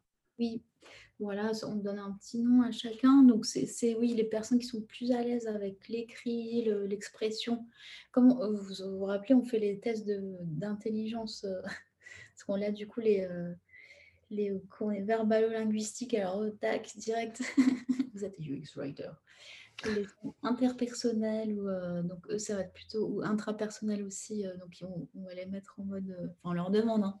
mais mais c'est en gros c'est des, des, intelligences qui, qui, sont vraiment ultra intéressantes parce que chacun trouve son rôle et et donc, du coup, c'est important parce qu'on on sait qui quelle est la, responsabilité de chacun. Ça, c'est important aussi. Bah, ça, c'est l'organisation, hein, c'est du mmh. management. c'est quel est le périmètre de chacun parce que tout va très vite. Donc, il faut être euh, opérationnel. Donc, le, donc, selon le nombre de personnes, eh bien, effectivement, quatre. Donc, si vous êtes quatre, donc, le documentaliste va chercher de la donnée. Donc, si pour des articles, du texte, des, photos, enfin voilà, des choses qui illustrer, euh, enfin qu'on va rentrer dans les pages. Hein. Euh, le UX Writer, donc c'est tous les, ouais, les, accroches, les titres, euh, les noms des boutons, c'est super important.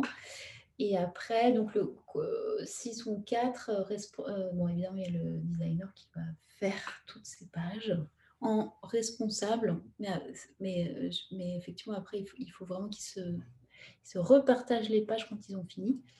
Donc après, tout le monde est un petit peu designer. Et responsable qualité, euh, donc ça, s'ils sont que trois, alors ça dépend des personnes. C'est vraiment la personne qui va veiller au temps, au livrable. Est-ce que voilà, on est dans les clous, on avance bien?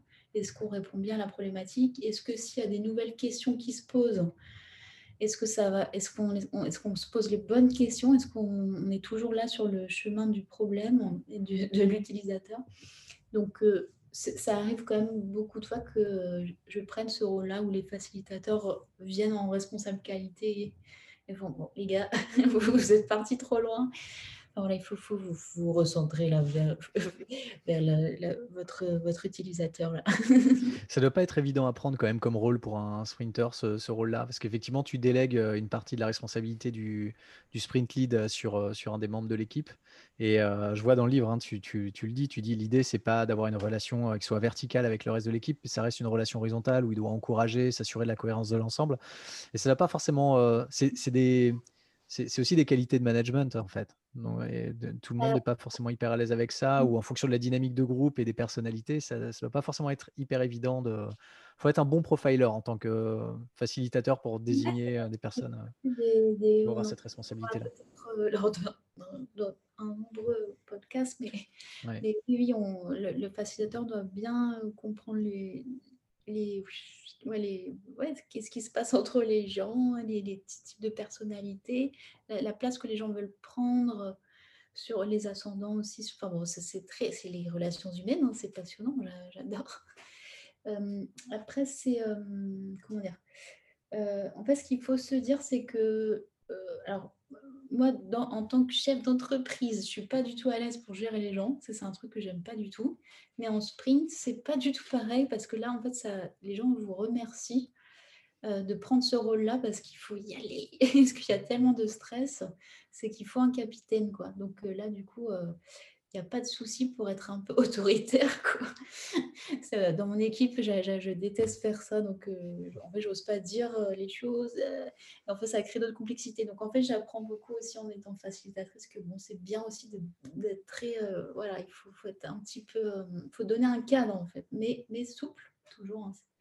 Enfin, voilà, il faut que les gens aussi puissent se parler se sentent pris en compte et puis vraiment avancent et l'impression qu'ils qu'ils qu'ils sont aussi sur la bonne voie, qu'ils ont la bonne manière de faire les choses. Enfin, c'est entre guider et puis. euh, Enfin, en fait, nous, nous, on sait où on va. On- et surtout, on est garant. Enfin, ça, faut pas oublier le truc. hein. Je crois que le- la plus grande responsabilité que vous devez avoir, c'est garant du résultat. Donc après, comment ça se passe enfin, Il y a plein de manières d'être, euh, enfin, tu vois, de, de faire en sorte que ce résultat arrive Mm. euh, et que voilà, que ce soit un vrai succès ce sprint. Vous êtes, ça, c'est vraiment no- notre responsabilité. Donc il y a plein de, voilà, il y a plein de manières et la facilitation est un grand, grand, grand, euh, grand facteur de succès. On est arrivé à la fin de la journée de prototypage. Ouais, oui, oui, ça va. ouais, je crois qu'on. On est pas mal. Et, Ouais, euh, et du coup, le lendemain, le lendemain, il va y avoir les tests. Alors, on n'a pas trop parlé de la rédaction du, du guide. euh, ouais, mais on le fait le, pendant la journée test. ça, je, je vous rassure. Vous le faites pendant la journée des tests. Ouais, c'est Oui. ça, c'est le matin, hein, il me semble, hein, c'est ça. Ouais, là, franchement, le quatrième jour, c'est tranquille, quoi. C'est ouf. Mais tu nous dis ça à chaque fois et en même temps, on y passe à chaque fois une heure et demie. Non, mais c'est tranquille. Alors, le protocole, Non, mais qu'est-ce qu'on c'est va découvrir le, le pro- le prototype, c'est vraiment le dernier coup de rein. C'est vraiment le truc. bah, on est vraiment en mission, quoi. C'est vraiment trois jours, c'est chaud. Donc, le, donc, vraiment dans la courbe émotionnelle, c'est ouh, c'est vraiment c'est, cool. Quoi. En plus, on va voir les, les testeurs, les gens, ils sont vraiment complètement, ils attendent de voir les gens parce qu'ils sont complètement ouverts sur, sur les critiques, ça va être apprécié, comment on va, va l'améliorer. En fait, là, ils sont dans un état d'esprit, mais ultra, euh, ultra cool, quoi. Donc, euh, pour nous aussi, c'est vachement mieux. Donc là, on leur donne un exercice euh, un peu rigide pour, euh, pour calmer cette douceur-là, cette coolitude. En fait, on leur fait faire le, ouais, le protocole de test. Alors, c'est pas super facile, je trouve, quand même, comme exercice, hein, euh, parce que ça, c'est vraiment pour moi, c'est comme la, recherche utilisateur, enfin, c'est c'est quand même c'est un métier, quoi. Enfin, Donc là, il faut se projeter, donc on leur demande de, de reprendre tous leurs euh, prototypes et en fait de relister, euh, revoir toutes les hypothèses qu'ils voulaient tester et puis euh, on, leur, on leur donne en fait un, une grille, un cadre, donc euh, voilà toute l'introduction, tout est noté, quoi, tout est formulé. Donc, qu'à suivre le, le plan et après ils posent leurs questions, ils mettent page 1, euh, tac, je, je veux tester ma baseline, machin, enfin, bref, je sais, j'ai jamais d'exemple comme ça à vous dire, c'est dommage, j'en trouve. Enfin bon, il y a plein de, plein de choses à, à tester. Donc là, du coup, ils, ils le lisent ça. Mais ils ont déjà fait ce travail-là un petit peu, comme je vous ai dit, pendant le, le deuxième, fin de deuxième jour et le Mm. troisième jour, à lister leurs hypothèses. Donc finalement, tout ça, c'est.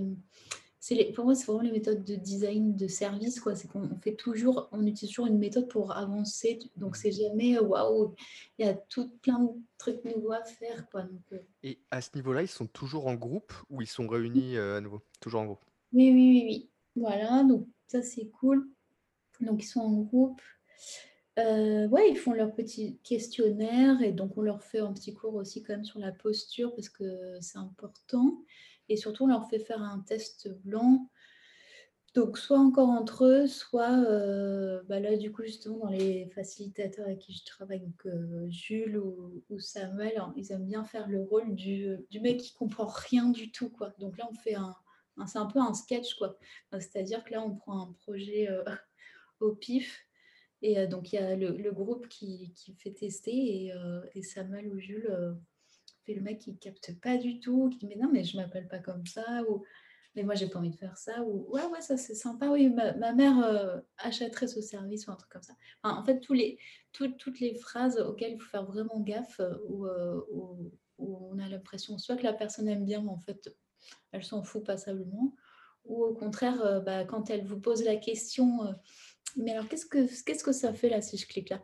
Justement dire, bah, au contraire, c'est euh, lui demander de, d'essayer d'imaginer ce que, ce que ça pourrait faire.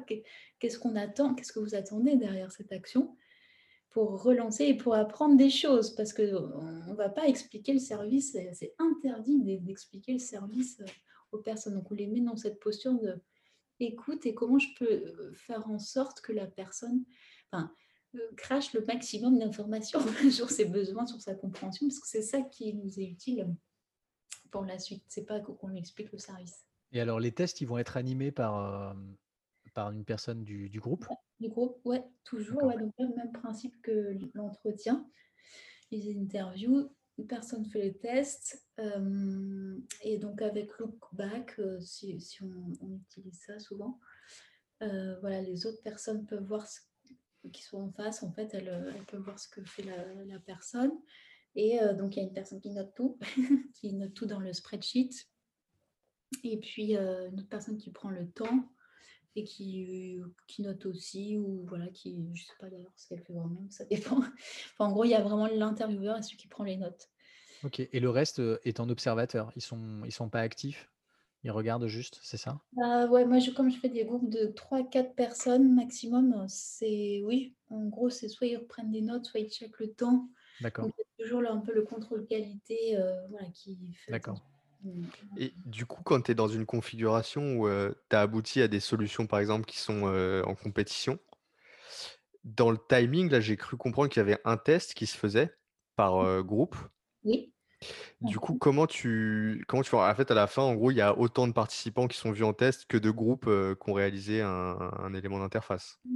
Alors, donc, ouais, donc question. Euh, ce qu'on fait, quand il y a deux, quand il y a quatre personnes, quatre personnes dans le groupe, on les scinde et puis comme ça, on peut paralléliser euh, deux tests en même temps.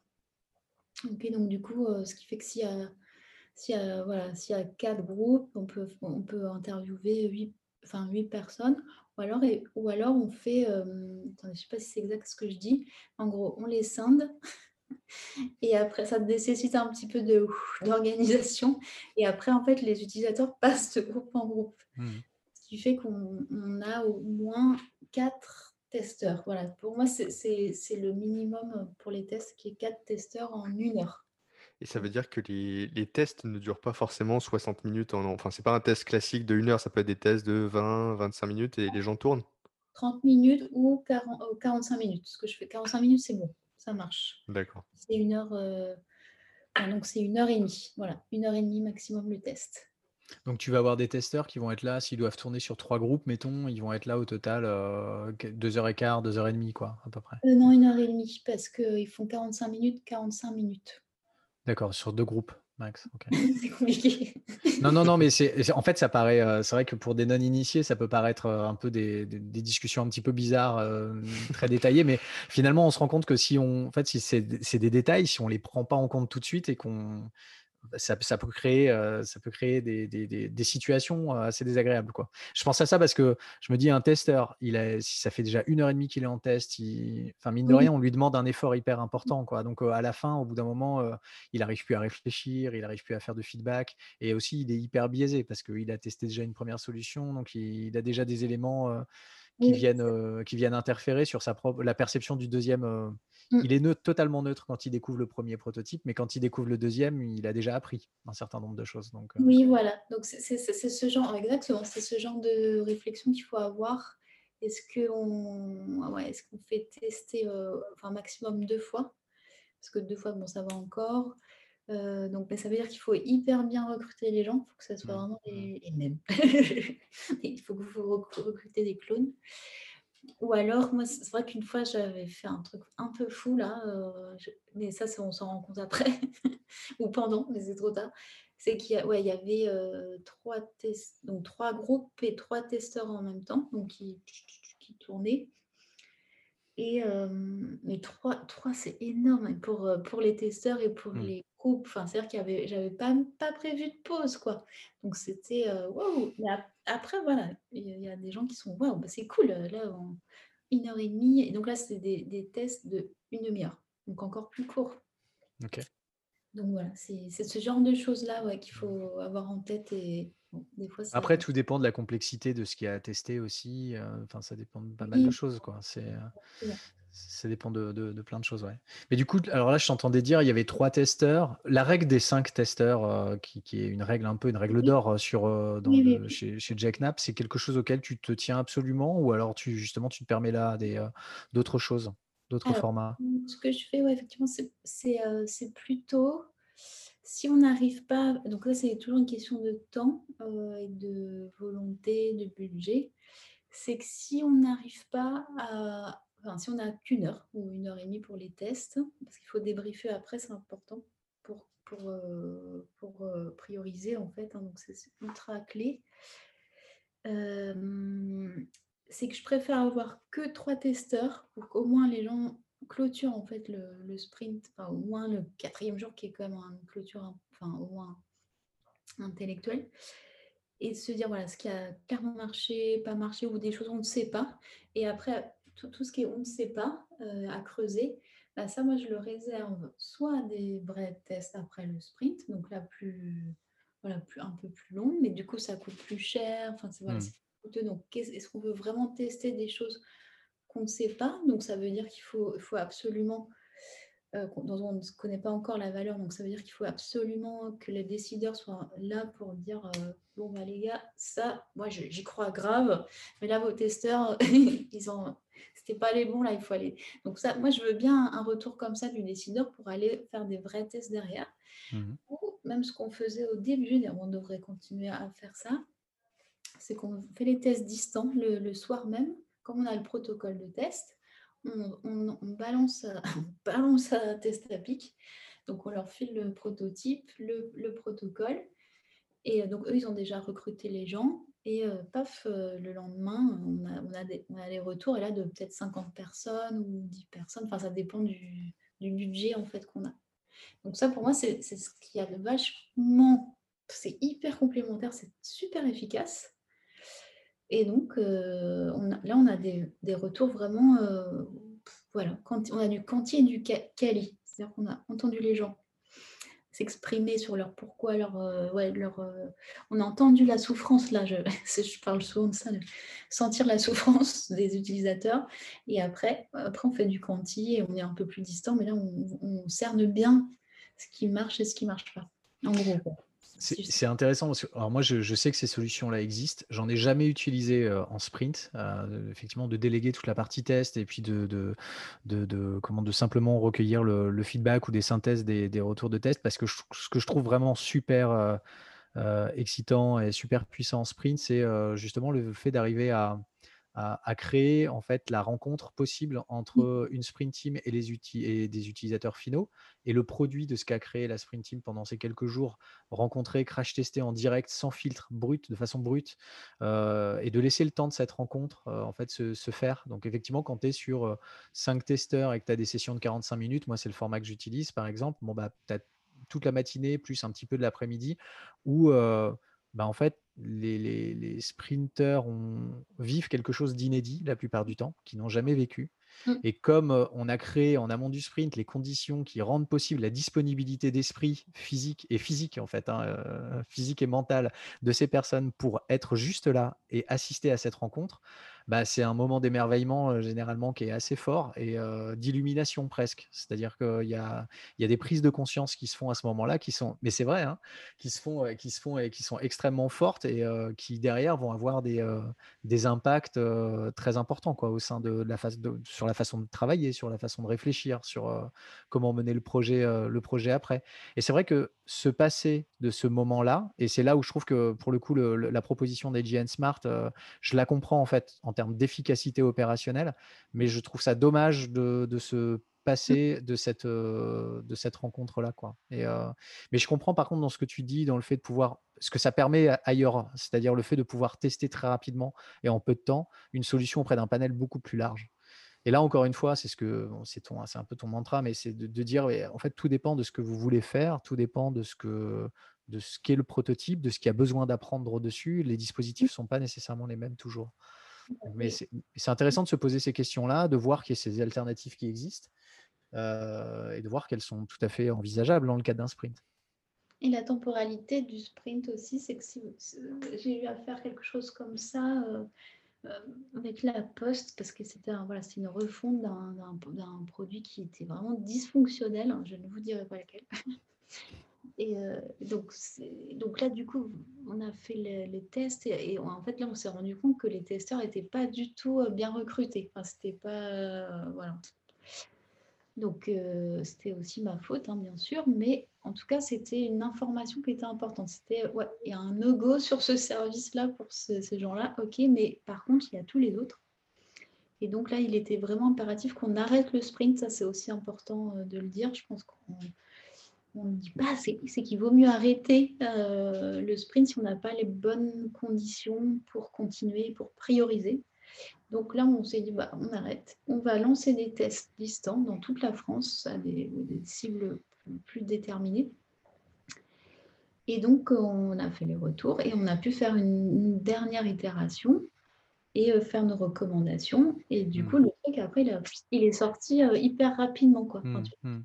Et donc, ça, c'est cool. Donc, on en gros, on a fait trois tests. On a fait les crash tests, les tests euh, en présentiel, en, euh, voilà, et après, distant, qui nous a permis de faire une itération et de faire le sprint planning pour cette dernière journée, euh, donc on verra plus tard, où là, effectivement, on a commencé à poser les priorités et on savait, on avait toutes les, infos pour le faire. Enfin, la priorisation, c'est quand même le, pour moi, c'est un des, enfin, je dis le, mais il y en a tellement, il y a tellement d'intérêt à faire un sprint Là, c'est faire des, une priorisation en conscience. Quoi. Donc, euh, donc il faut tester plus quoi, quand on n'est quand on pas sûr. Voilà. Il faut se donner la liberté d'arrêter un sprint. bon, euh, ah, moi, j'aurais plein de, questions encore, de remarques, hein, comme d'habitude. Euh, mais là, est-ce qu'on est arrivé à la fin du jour, euh, du jour 4 Non, pas encore, puisqu'après, il faut, il faut débriefer. Oui, oui, oui. Bon, bah, enfin, voilà. on dit toujours ça, et puis ça, va, passer vite. Non, mais là, le débrief, c'est. C'est euh, bon, ça va vite en fait, hein, parce que du coup, les gens ont complètement leur, leur, leur projet en tête. Donc, nous, on, a une manière un petit peu complexe, je trouve, mais bon, qui a, qui a son intérêt. C'est vraiment une manière de, de prioriser par voilà, tout ce qui est. Euh, voilà, euh, est-ce que c'est bien compris? Enfin, voilà, une fonctionnalité, est-ce qu'elle a bien été comprise? Ou alors, oui, elle a été comprise, mais euh, on s'en fout. Donc, pas d'appétence. Donc, pourquoi le faire? Donc, mmh. Ou au contraire, est-ce que euh, donc perception, compréhension, c'est un petit peu la même chose. Enfin, remarque, non, pas forcément, parce qu'il y a la perception qui est est-ce que ça a l'air cool Est-ce que j'ai envie de l'utiliser? Donc, il y, a ce truc de, désirabilité. Et après, il y a l'aspect utilisabilité. Donc là, est-ce que c'est j'ai compris, ça a l'air cool, ça, je l'utiliserai, mais par contre, le truc là, ça marche pas du tout. Quoi.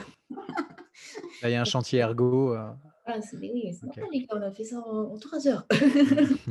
en, gros, c'est ça.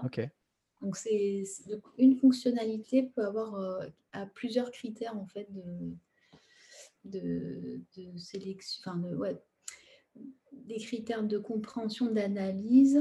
Euh, voilà, ah, on fait, on fait ça. c'est ce qu'on a le temps de faire. Après, on aimerait faire un peu plus, mais hmm. temps de faire plus. Non, mais je vois, je vois effectivement, euh, je reprends ce que tu dis, il y a euh, effectivement quatre dimensions sur lesquelles vous évaluez euh, une fonctionnalité. L'appétence, l'utilisabilité, la compréhension, savoir si l'utilisateur effectivement comprend le, contenu, euh, j'imagine que c'est lié aussi à une forme d'appétence. Enfin, ceci dit, il peut être appétent et ne pas comprendre, donc faut faut lui avoir expliqué pour savoir s'il est appétent. Mais ça ça devient complexe. Mais non, non, mais c'est hyper important. Je comprends, je comprends bien ces dimensions-là et puis la métrique aussi, c'est-à-dire effectivement le nombre de d'utilisateurs, de testeurs qui, alors là, dans dans dans le cas que tu avais que tu avais identifié, c'était un push inscription, par exemple, une fonctionnalité qui est un push d'inscription. Et là, c'est le nombre d'utilisateurs qui déclarent vouloir s'inscrire. Oui, voilà. Bon, après, là, quand, vous êtes en, sprint, c'est bon, il y a 3, 4, 5 personnes, c'est pas, c'est pas, mmh. pas une information très importante. Mais quand même, hein, euh, par contre, dans, les, dans les, tests distants, là, oui, ça va, les métriques vont être plus importantes. Mmh. On va mmh rassembler plus d'infos. Il y a une manière qui est plus simple, et ça, là, on le fait le lendemain, c'est le start, start stop continue. C'est en fait c'est de reprendre euh, ce débrief et se dire bon, finalement, qu'est-ce qu'on va faire? Qu'est-ce qui est vraiment important? Hmm. Donc euh, au-delà de l'ergonomie, le machin, qu'est-ce qui a vraiment de la valeur? Donc là, on, demande aux gens de prioriser, de revoter. qu'est-ce qui semble vraiment chouette? Et là, il y a des vraies discussions euh, vraiment, vraiment intéressantes. Là, je trouve que c'est vraiment euh, très clé. Donc, c'est bien que là, c'est vraiment l'intelligence de, tout, enfin, tout ce qu'on a fait quoi, pendant quatre jours. Se dire, bon, bah, ça, c'est cool, ça marche bien, on peut y aller. Ça, on arrête. Ça, c'est du, du, bruit. Enfin, il y a des choses beaucoup plus importantes dans ce projet, donc on, le garde pour plus tard. Euh, enfin, éventuellement, et puis creuser c'est euh, creuser, start, stop, continue. C'est bon, là on n'est pas trop sûr. Il y a des choses intéressantes. Faut, soit on continue à tester, soit il faut peut-être euh, effectivement, euh, pour une fonctionnalité qui a toutes les, tous les critères cool, enfin perception, compréhension, désirabilité, mais ça marche pas. Mais, pas utilisabilité, on peut dire qu'il faut, faut quand même creuser ou même non, là je pense que c'est dû commencer parce que s'il y a trois critères, ok, c'est bon. enfin, voilà, donc c'est comme ça, vous, vous, ça vous permet d'évaluer un petit peu ce qu'a l'importance. Ok. Et ce que je vois, c'est que dans chacune de, ces colonnes, commencer, euh, continuer ou arrêter, tu as trois dimensions. Tu as soit les tests, en gros, il faut faire des tests utilisateurs euh, complémentaires, soit des mhm. spikes, donc tu vas nous parler euh, un petit peu plus tard, un sprint spike. Donc là, on est complètement dans le, dans le framework agile. Mmh. Soit métier. Euh, c'est-à-dire intégrer telle partie prenante dans la réflexion, chercher des études de marché, travailler sur l'offre, etc. Voilà. Est-ce qu'on a les données pour décider, pour estimer une fonctionnalité? Donc, en gros, c'est ça, le, spike, c'est faire une petite task force, là, encore une autre, plus resserrée, mais là, là dans l'idée qu'on va quand même développer le truc, quoi, qu'on va l'implémenter le plus rapidement possible. Donc, on se rapproche d'une c'est très réaliste là. Donc là, c'est dans cette idée qu'il faut qu'on prépare le, backlog. Et donc là, du coup, on, on, doit estimer une fonctionnalité précisément. Et on n'a pas toutes les données, mais on sait que cette fonctionnalité a beaucoup de valeur pour l'utilisateur. Donc, il faut l'intégrer à un moment donné. Bon, mais peut-être ça, on en parlera après, je sais pas. Très bien. Mais oui, en fait, j'étais en train de regarder, mais là, donc si j'ai bien compris, si j'ai bien suivi, on arrive à la fin du jour 4. C'est bien ça? Oui, même là, on est déjà un peu sur le jour 5. On est déjà un peu sur le jour 5, d'accord, ok. sur, le, sur le start, stop, continue, on est déjà, on, on commence le jour 5 avec ça. Ok, ok. Donc là, on a, on a le jour 5, en fait, si je regarde bien, on est sur. Là, tu reprends beaucoup d'outils qui sont des outils euh, dont on a l'habitude, qu'on a l'habitude de voir, de croiser dans l'agilité. Oui, mmh. oui, parce qu'on est dans l'agilité. Le sprint, c'est vraiment l'agilité. Donc là, pour moi, il faut raccrocher tous les wagons. Allez les gars, on y va. On, va tous ensemble. Parce que du coup, c'est vraiment le, la petite brique design qui commence et se raccroche au code sprint. Donc du mmh. coup, il faut ramener tous les devs. Enfin, peut-être pas tout le monde, mais bon, il faut, il faut ramener cette vision. Euh, euh, comment on implémente quoi. Vraiment, clairement, là, c'est bon, on a imaginé un truc, là, il faut faire, faut faire redescendre tout le monde, quoi. Donc, effectivement, Donc, il y a le... Vous voulez que je vous en parle ou, ou c'est... Oui, ça va? Qu'est-ce qu'on fait? Oh, parce que- Ah bah, si, là, ouais. non, ça va, on a le temps. Euh, non, mais en fait, c'est alors moi, c'est j'ai exactement le- la même sensation que la dernière fois, c'est-à-dire que je me dis que là, il y a quand même des choses qui sont complètement neuves, là pour le coup, sur ce dernier jour-là. Euh, et on est, on est sur quelque chose qui est complètement nouveau, dont on n'a jamais parlé euh, dans Gomet. Donc, je, je- moi, j'aurais envie de se garder ça pour, euh, pour la prochaine fois. teasing, il est bon, il est bon, il fait des hooks. Oh. J'apprends des meilleurs, hein, Thibaut, tu le sais bien. Bah non mais je suis d'accord avec toi. C'est vrai que c'est une valeur. euh, Enfin, ça boucle un peu parce que Pauline, quand tu as commencé à nous raconter comment t'en étais arrivé là, il y avait cette intégration dans l'agilité. Et là, je trouve c'est intéressant de bien se concentrer sur comment tu le fais, d'autant plus que c'est peut-être quelque chose qui est moins maîtrisé par euh, les designers et les gens qui nous écoutent. Donc je pense vraiment que ça vaut le coup de, rentrer en détail dedans. Et ça fera peut-être le lien avec le spike aussi. Donc euh, Oui, oui, c'est beaucoup de messages. Enfin, c'est la dernière partie du, du livre. hein, Je ne sais pas si vous l'avez lu, Actionner. Je pense qu'il faudrait que je parle de tout ça parce que c'est- la place du designer dans les équipes agiles aussi qui doit être aussi euh, Hmm. changée. Et c'est pour ça que là, il faut vraiment qu'il y ait une, une fusion, quoi. pas que des métiers, mais aussi des équipes projets. Donc, c'est un, vrai sujet. un vrai Ok, sujet. bah, alors regardons-lui euh, la place qu'il mérite et le temps qu'il mérite. Euh, donc, euh, bah, en tout cas, on va en parler très vite. Après, je ne sais pas si les épisodes vont sortir très vite l'un l'autre, mais en tout cas, on en parle très vite. Vraiment. On en parle merci très vite. Pauline. C'était cool, hein. Eh ben oui, merci à toi. Et puis, euh, et puis du coup, bah, on se retrouve, euh, on se retrouve sur le, sur le prochain. Alors, hâte d'y être. Ouais, bah, moi aussi. hein. C'est un plaisir. Donc, euh, bah. Ouais, à très bientôt. Allez, À salut bientôt, toi. merci. Et achetez le livre. Hop, là.